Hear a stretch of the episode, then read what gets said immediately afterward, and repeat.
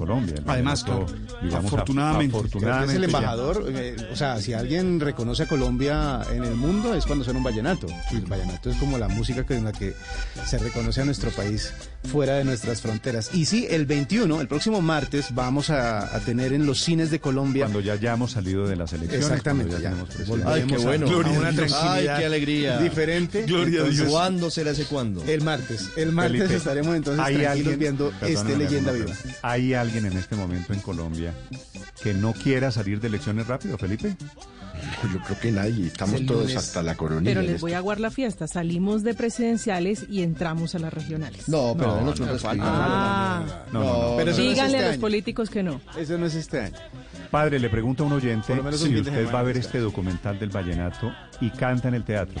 No, no, yo no sé cantar. Yo solo canto No, en yo sé, parrandas. yo sé. Yo solo sé, yo solo canto en parrandas con amigos cuando suena el acordeón y donde nos podamos mm, celebrar y echar cuentos y contar anécdotas, pero no, yo, yo O no sea sé que sí va a cantar. porque No, en el yo no sé documental cantar. debe salir muchos amigos suyos. ¿Quién hace el documental, doble? El documental eh, lo dirige el colombiano Martín Nova, que fue el mismo que hizo la dirección del documental Colombia Magia Salvaje, ¿se acuerda? Claro, Ese claro. documental que fue tan importante para mostrar la diversidad de... Magia Salvaje ya debe tener que 8, 9 años. Más o menos, sí señor. Así que él va a ser el mismo director que va a llevarnos por toda la historia del vallenato, todo lo que ha sido, eh, pues desde los juglares eh, de Valledupar y del Cesar hasta pues la extensión del vallenato a lo que ahora hace, por ejemplo, Carlos Vives tratando de avanzar Métame- con la cultura. No me metió la Guajira. Valledupar, eh, metió el Cesar, los juglares, Néstor, son eh, principalmente del la- departamento de la Guajira. La provincia del Magdalena, la provincia de Santa Marta, que era una sola, que es Guajira, que es Cesar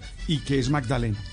Dicen que cada... Oye, que- Martín Nova dio Sí. todo un cambio en su carrera, porque yo me acuerdo haberlo conocido cuando era vicepresidente del éxito, de hecho, mano derecha de Carlos Mario Giraldo, y se volvió Es que gran director hace- de documentales. Estando, sí. en el éxito, el éxito era patrocinador de Magia Claro, Salvaje También está en este. y ahí es donde ahí es donde cambia la Diga. trayectoria. Digamos que le, le- Sí. le respaldan su, su sueño de, de mostrar o de hacer documentales y obviamente se mete con, con lo que nosotros sentimos más propio que es Colombia, que es la fauna, que es la flora y que ahora es el vallenato.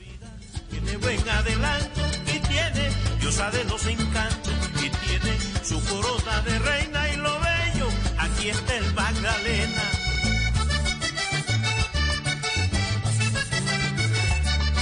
paso a contar lo siguiente conozco yo soy rey querido que ese nombre de Dios es de gente que tenga su grado distinguido que vivan el mismo movimiento pensamiento Como estamos a tres días de las elecciones, es inevitable hablar de política y le dejo un poquito el fondo si usted quiere relajarse.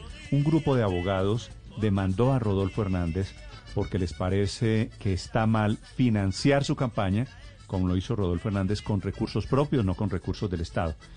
Abogado Fuentes, buenos días. Muy buenos días. ¿Por qué demandaron ustedes a Rodolfo Hernández por esto? Bueno, eh, la tesis es la siguiente. La denuncia se presenta ante la Fiscalía General de la Nación porque hay una prohibición en la cual incurrió la campaña a que tú te refieres, y es que eh, nuestro Código Penal advierte que las campañas no se pueden financiar con recursos prohibidos. Es decir, ninguna campaña puede eh, recibir dineros ni ingresar en su presupuesto mm, recursos que están prohibidos por la ley. Pero, pero ¿usted cree ¿Por que eso significa que está prohibido lo que hizo Rodolfo Hernández, que fue financiarla con su propia plata? Eh, no, no lo creo yo, no lo creo yo. Lo establece el Código Electoral.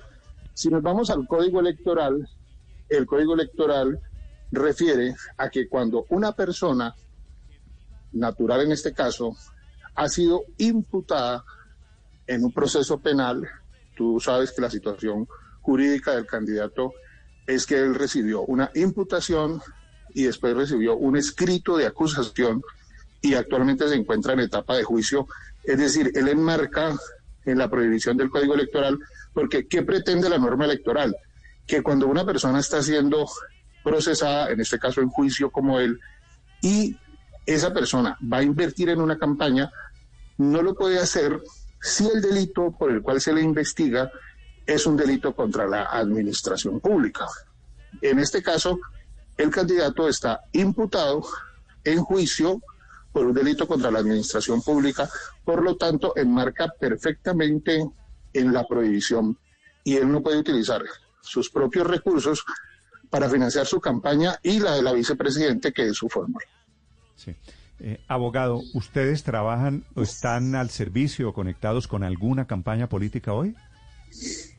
No, nosotros somos dos profesionales del derecho, el doctor Ildemaro Luján y el suscrito, somos abogados de acá del Valle del Cauca. Obviamente tenemos posturas personales frente a las campañas, pero como lo dice el texto de la denuncia, lo hacemos exclusivamente en nuestra condición de profesionales. Además, Néstor, porque el Código de Procedimiento Penal, que nosotros conocemos porque es nuestro trabajo, dice que cuando un ciudadano tiene conocimientos de hechos que deben de ser denunciados, es su deber acudir a la justicia. Por lo tanto, lo estamos haciendo. Primero, en nuestra condición de ciudadanos independientes y segundo, en cumplimiento de un deber profesional que tenemos como abogados. ¿Y cuál es el delito que habría cometido el ingeniero Hernández? El ingeniero Hernández podría haber incluido, incurrido en un delito de financiamiento indebido de campaña por recursos prohibidos que establece nuestro Código Penal.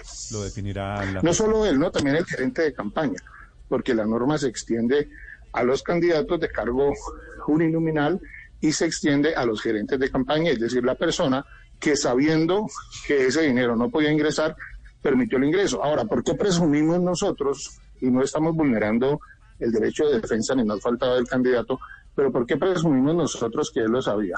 Primero porque así lo, reporta en cuentas claras. ¿sí? si tú miras el aplicativo Cuentas Claras, allí dice que él mismo es el que aportó el dinero. Ahora, él lo ha dicho públicamente, lo dice con mis propios recursos. ¿Sí? También está claro